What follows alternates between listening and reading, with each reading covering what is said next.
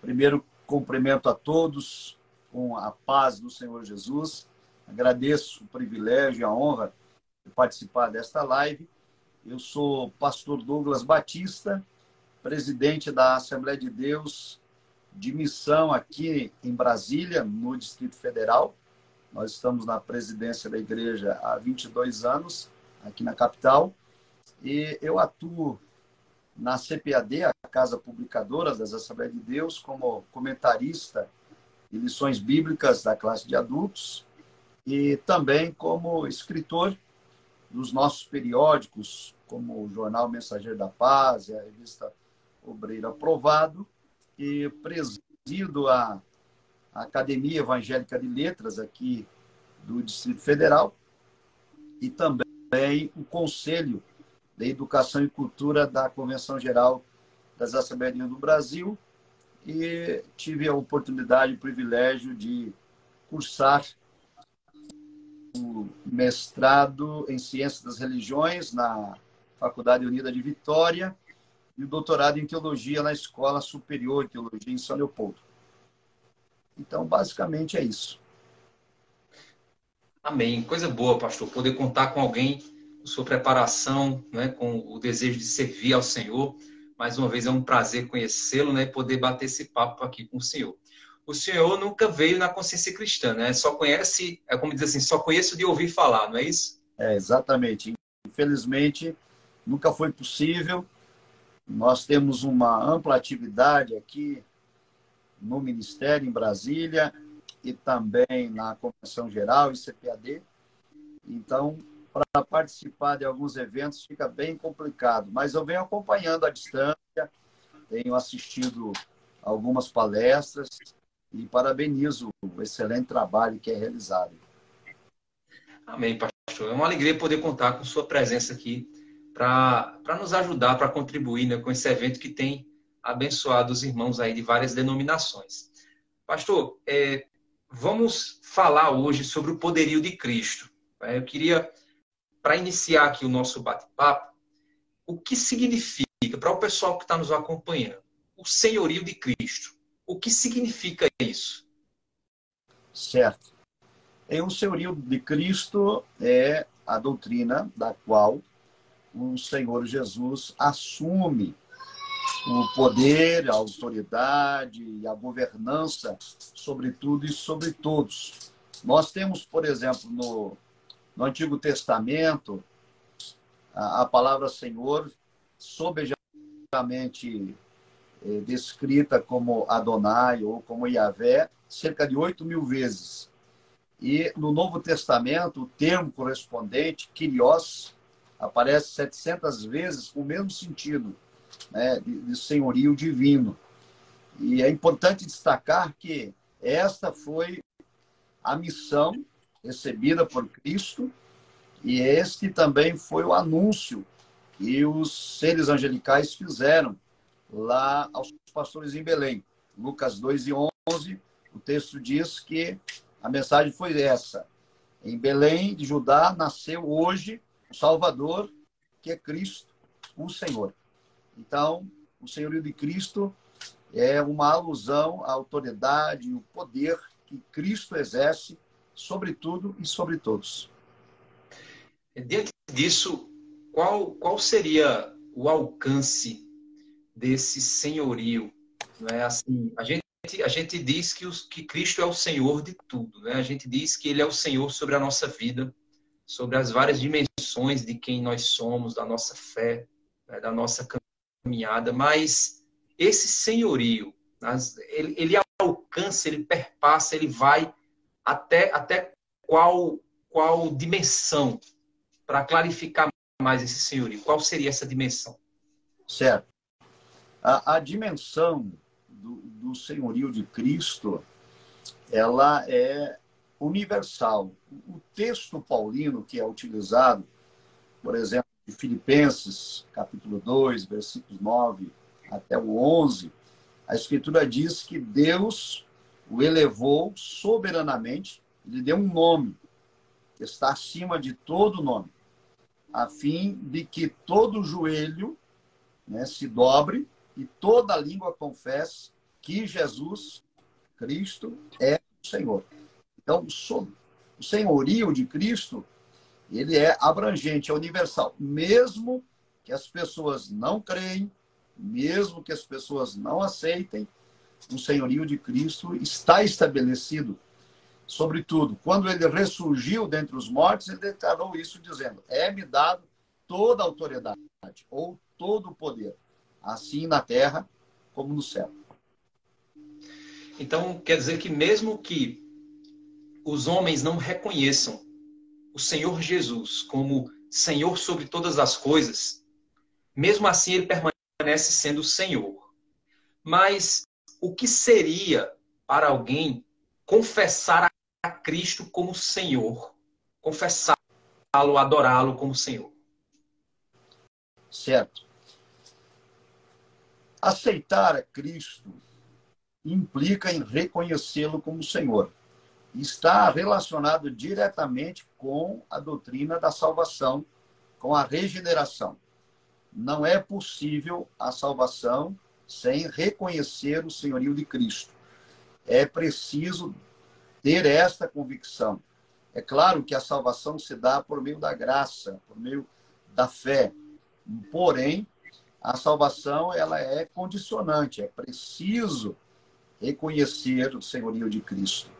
O apóstolo Paulo, que é o, autor aí de cerca de metade das epístolas que nós temos no Novo Testamento, ele sistematiza né, a doutrina da salvação em Efésios, também trata sobre ela em outros textos, falando sobre este senhorio de Cristo, essa necessidade de o um homem aceitar Cristo como Senhor a fim de ser salvo. Entendi.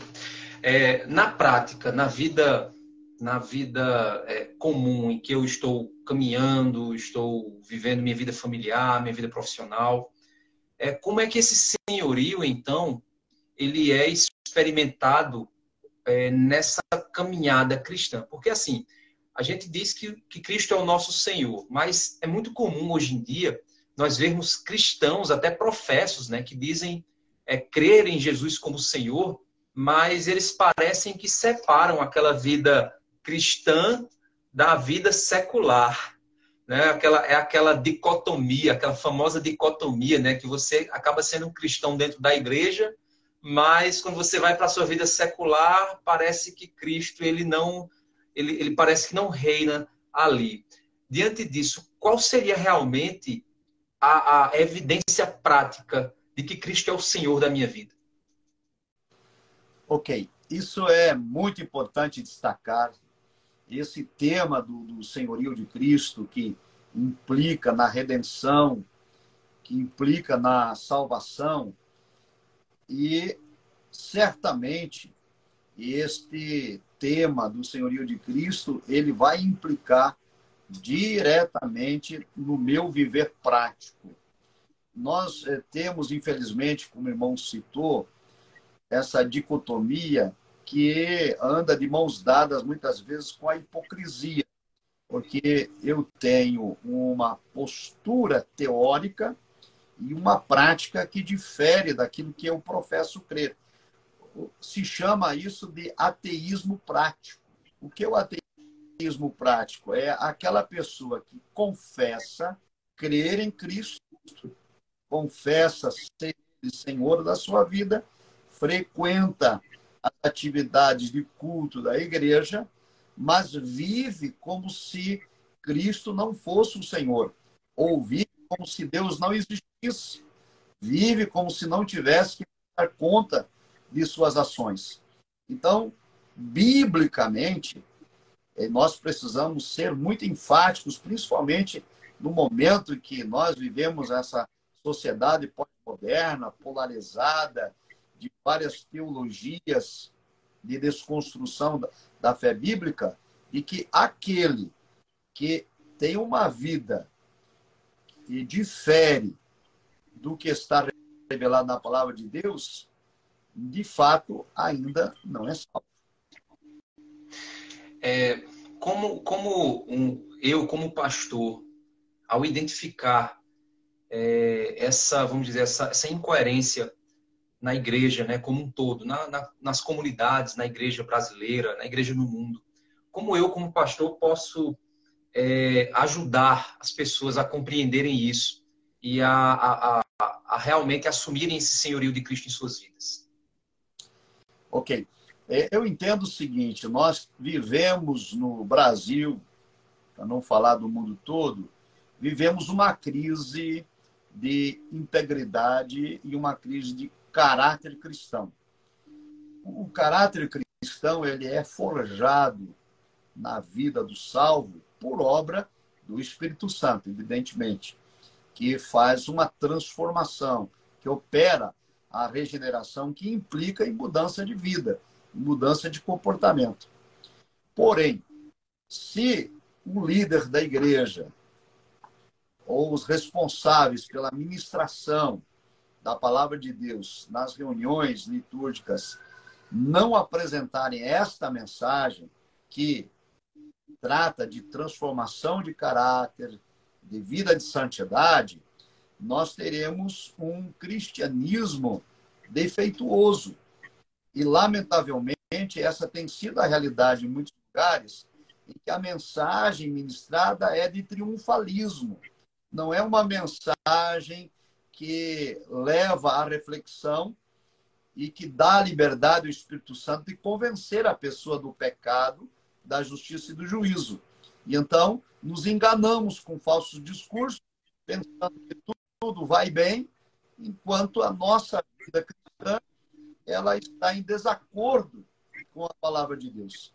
Então, é, o meu conselho acerca disso é que os líderes precisam colocar a palavra de Deus de volta no altar com a mensagem que possa, de fato, convencer os pecadores, despertar os cristãos e forjar o caráter da vida da igreja. Do contrário, infelizmente, esse senhorio de Cristo não vai ocorrer porque viverá essa dicotomia aqui já falada.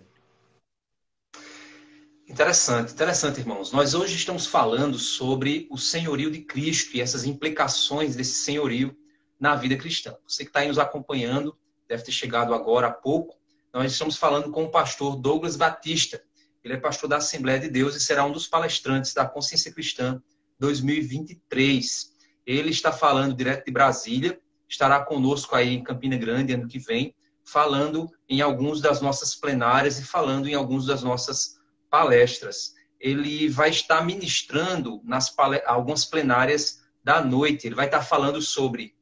É, ele vai estar falando em uma dessas plenárias da noite exatamente sobre é, esse tema. Né? A gente vai falar ano que vem no evento 2023 sobre Rei dos Reis e, obviamente, o senhorio de Cristo é uma das implicações desse reinado, né, do nosso Rei Jesus do reconhecimento desse reinado e que, como a gente está falando aqui, deve haver implicações práticas. Esse reinado de Cristo, esse reconhecimento do senhorio de Cristo, é um, é um, um resultado, então, do, desse processo de regeneração, é um resultado, então, dessa obra do Senhor. E viver uma vida transformada é exatamente isso. Então, se você ainda não fez sua inscrição para a Consciência Cristã 2023, vai lá em conscienciacristã.org.br. O evento vai ocorrer de 16 a 20 1 de fevereiro de 2023 e você precisa fazer sua inscrição para nos ajudar na organização.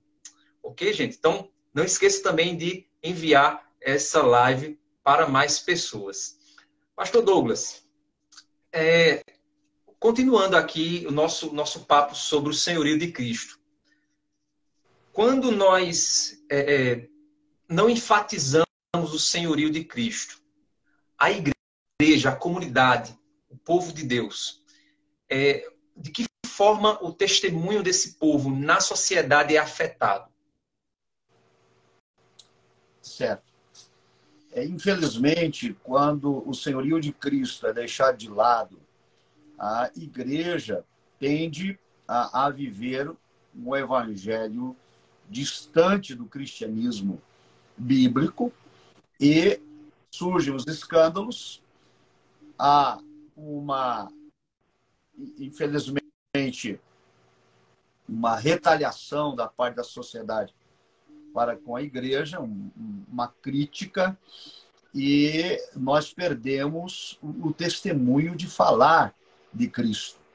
E hoje, lamentavelmente, nós é, vivemos um relativismo bíblico, inclusive, com algumas teologias modernas de desconstrução da autoridade bíblica, de que várias comunidades evangélicas não têm a escritura como única, infalível regra de fé e prática, e desse modo, então, teorias progressistas e a teologia relacional, dentre outras, estão produzindo um grupo de cristãos que não tem o comprometimento do bom testemunho de Cristo diante da sociedade.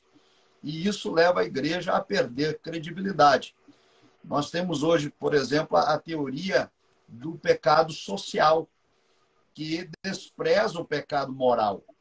O pecado social ele é abraçado, por exemplo, pela teologia da libertação, dentre outras, em que a, a ideia é de que o mal a ser resolvido na sociedade é o mal social, de combater desigualdades sociais, de combater injustiças sociais, em detrimento do pecado moral.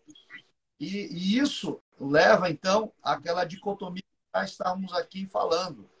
Porque se o mal a ser combatido é a injustiça social, então esse cristão abre mão de valores morais. E existe uma incoerência na fé cristã, porque a regeneração ela implica em libertação do pecado moral. E quando eu, cristão, sou liberto do pecado moral, em consequência, todas as demais é, injustiças que o pecado era responsável, elas são sanadas, como, por exemplo, a injustiça social. E, infelizmente, nós temos essa, essa incoerência hoje no meio cristão, em que, em detrimento da moral, muitos abraçam questões sociais e dão mau testemunho eh, diante da sociedade, porque a igreja se enganja em algumas pautas e, e despreza outras que são de ordem moral.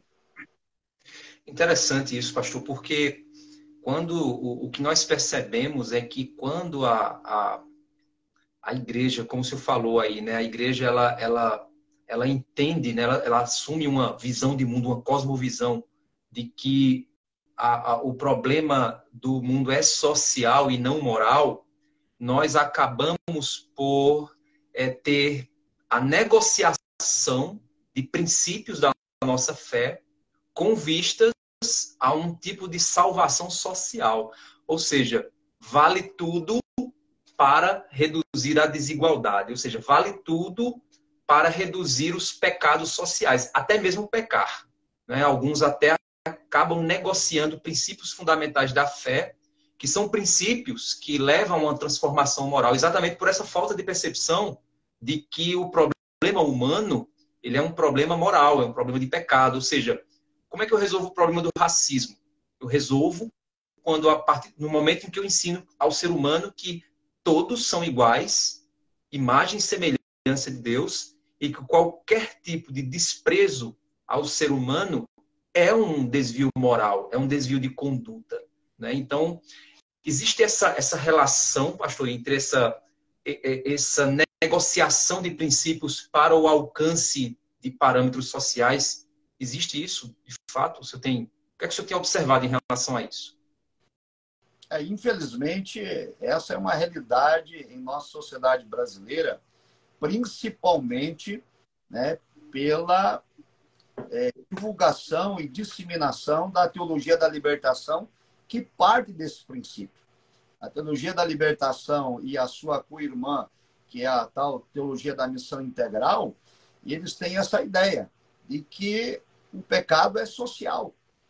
E então, para resolver o problema da sociedade, basta resolver as injustiças sociais.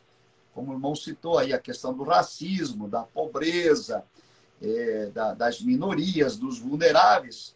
E, infelizmente, para alcançar esse objetivo, abre-se mão do pecado moral. E aí há uma negociação da fé para resolver uma suposta injustiça social em detrimento de valores morais, alguns cristãos negociam os seus princípios. E é claro que nós estamos num Brasil polarizado por conta das últimas eleições e, existe uma certa mordaça da liberdade de expressão, há um, um patrulhamento ideológico presente na, na, nossa sociedade, inclusive no meio cristão, e em virtude disso, nós descobrimos incoerência na vida dos cristãos que, repito, em detrimento de um valor moral, por exemplo, a, a Escritura condena a prática da imoralidade, cujo termo grego é porneia. E a imoralidade, ela engloba todo o pecado de ordem imoral, que é o adultério, a fornicação, a prostituição, a lascívia, a homossexualidade e também a pedofilia e tudo mais. Mas aí, é, muitos são arautos da defesa da justiça social e são coerentes ou concordes com a prática da moralidade. Negociam esse princípio. E isso é uma incoerência total com o Evangelho, como já dito. Se, se o pecado moral for resolvido, solucionado, então o crente regenerado, ele não folga com a injustiça, ele não folga com o racismo, ele não folga com a discriminação, não folga com o preconceito, mas não pode abrir mão dos valores de ordem moral. Infelizmente, esse é um fato que nós temos constatado. Eu sou pastor aqui em Brasília, no Distrito Federal, que é uma cidade extremamente politizada, né, por ser a capital do país, por estar aqui o Congresso Nacional, ser aqui a sede dos três poderes. E então nossa membresia está sempre muito influenciada pela politização da cidade, porque é o que a cidade respira dia e noite. E eu tenho, infelizmente, constatado esse problema aqui é, com os cristãos que orbitam aqui na cidade. E essa não é uma, uma realidade apenas aqui da capital, ela é uma realidade do Brasil como um todo. Então, nós precisamos, de fato, uma conferência como essa para tratar do senhorio de Cristo. Se ele é senhor da igreja e se ele é senhor da minha vida, eu não vou negociar nenhum princípio ético ou moral da minha fé, porque Jesus é o senhor da minha vida.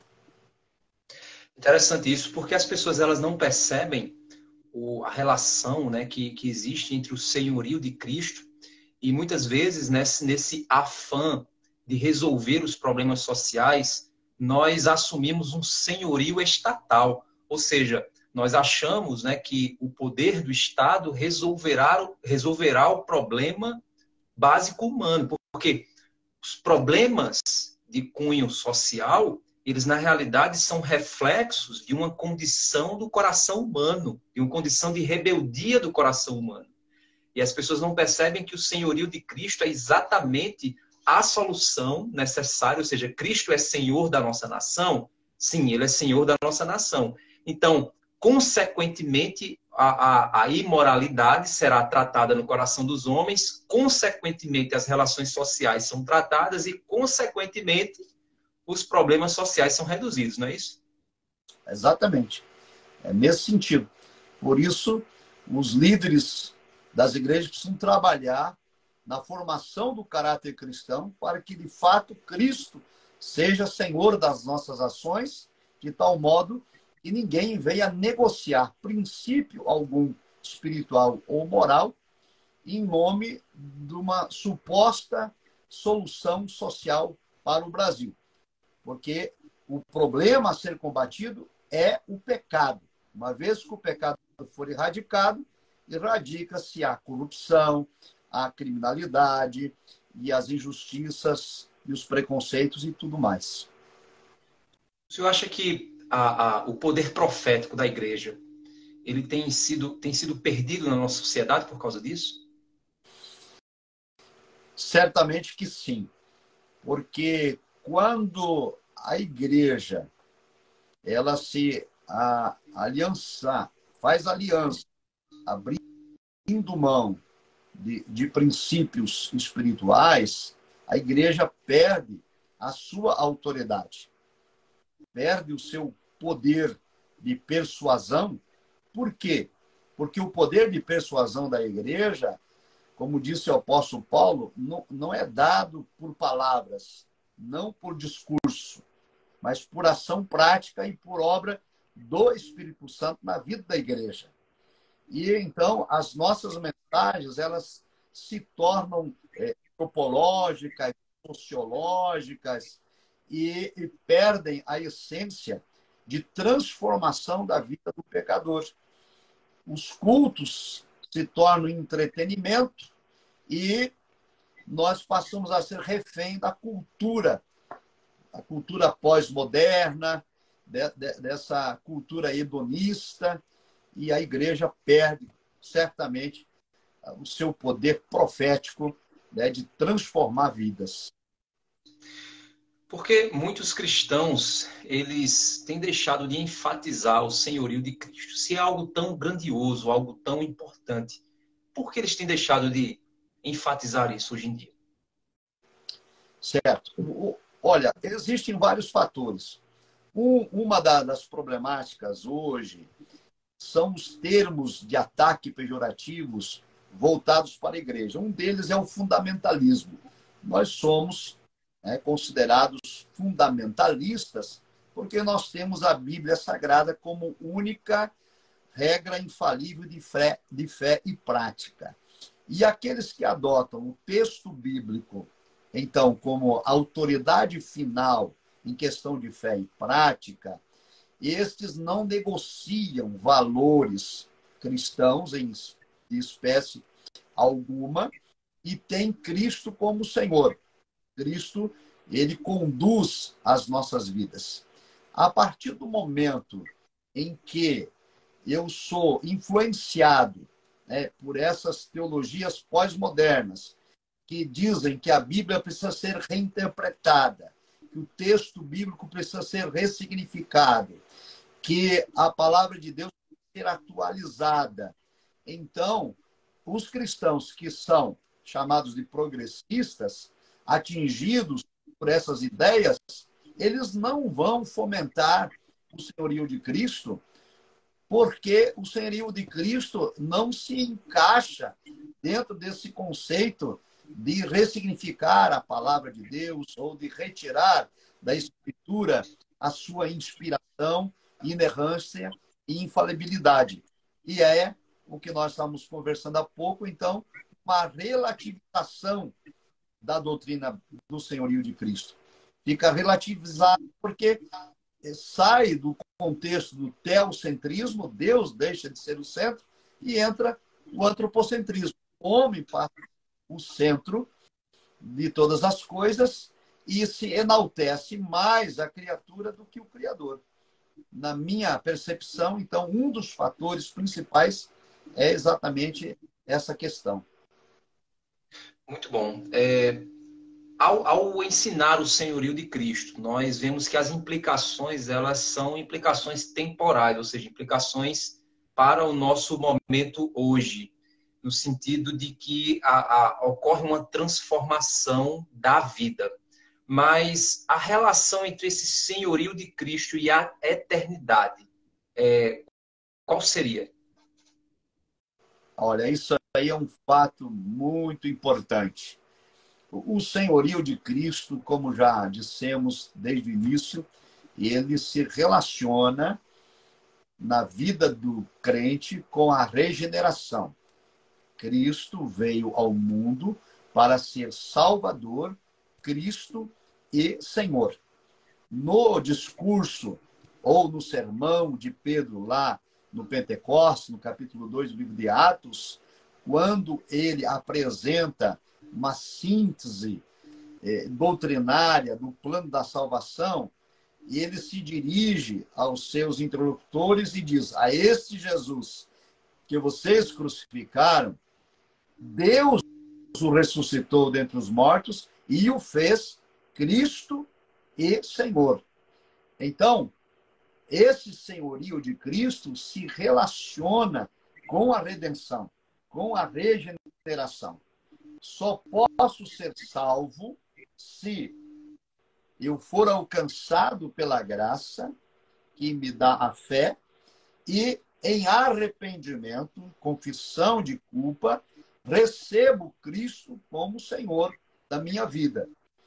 E então, se o senhorio está relacionado com a regeneração, o apóstolo Paulo, por exemplo, vai dizer que a vida do, do cristão precisa ser total sobre senhorio.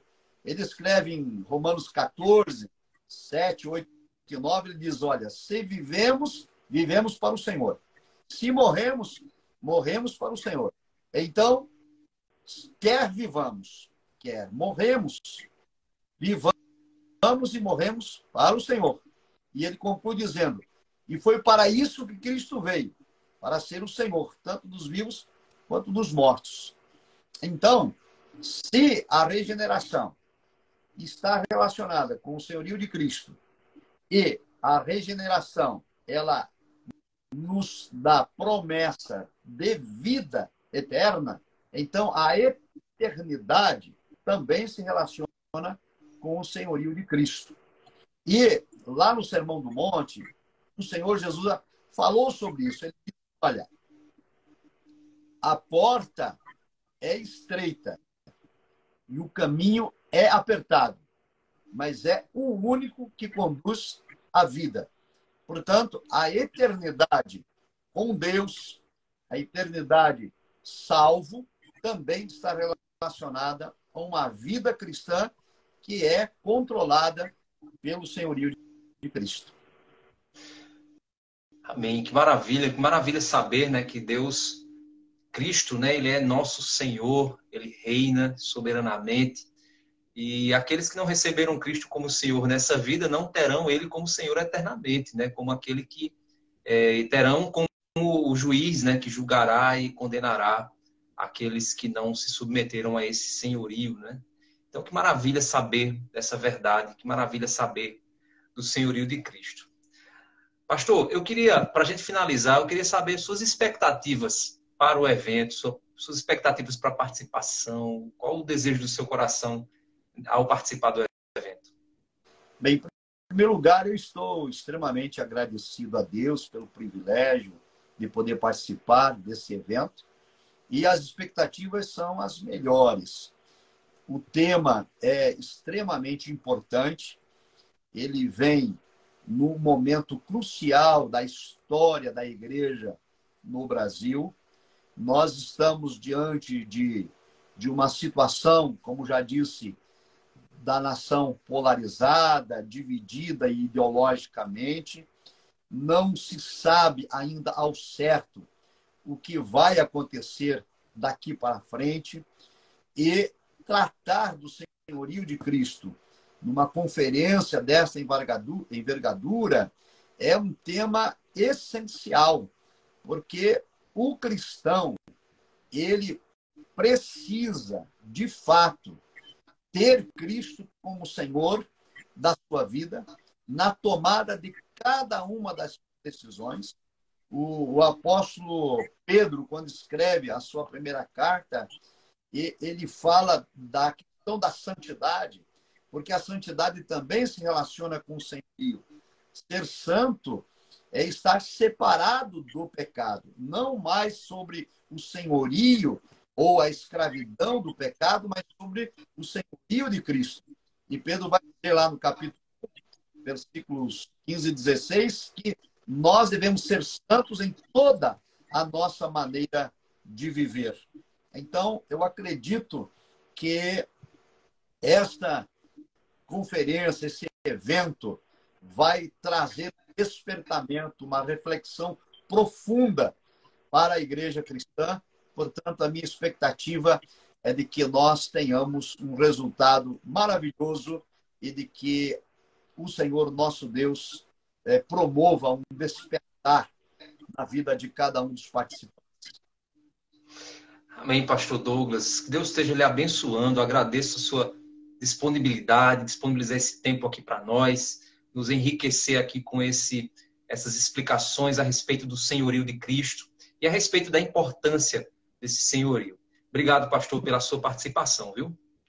Muito obrigado, agradeço a oportunidade, o convite, cumprimento todos os irmãos e irmãs que estão conosco assistindo, os que vão assistir depois. E quero é, concluir a minha fala lembrando as palavras de Paulo, quando ele escreve a Igreja Galácia, no capítulo 2, e o versículo número 20, é, quando a, a igreja já tinha ali o início do, do, cristianismo incipiente, né? Se desviado, ele disse: Olha, eu me, me preocupo e fico surpreso que vocês tão depressa se afastaram do evangelho. E aí Paulo ele, ele diz o seguinte que a partir daquele momento da, da conversão dele ou da, da regeneração dele, o senhorio de Cristo assume o controle da vida do apóstolo quando ele diz, quando ele diz assim: agora não vivo mais Cristo vive em mim. Esta é a síntese do senhorio. Cristo vive em mim. Não vivo mais eu. Não é mais o Douglas, não é mais os meus sonhos, não é, são mais minhas metas, não são mais os meus desejos, mas é o plano de Deus estabelecido para, minha, para a minha vida. Ele é o Senhor. Não vivo mais eu. Cristo vive em mim. Que essa seja uma realidade na vida de todos nós.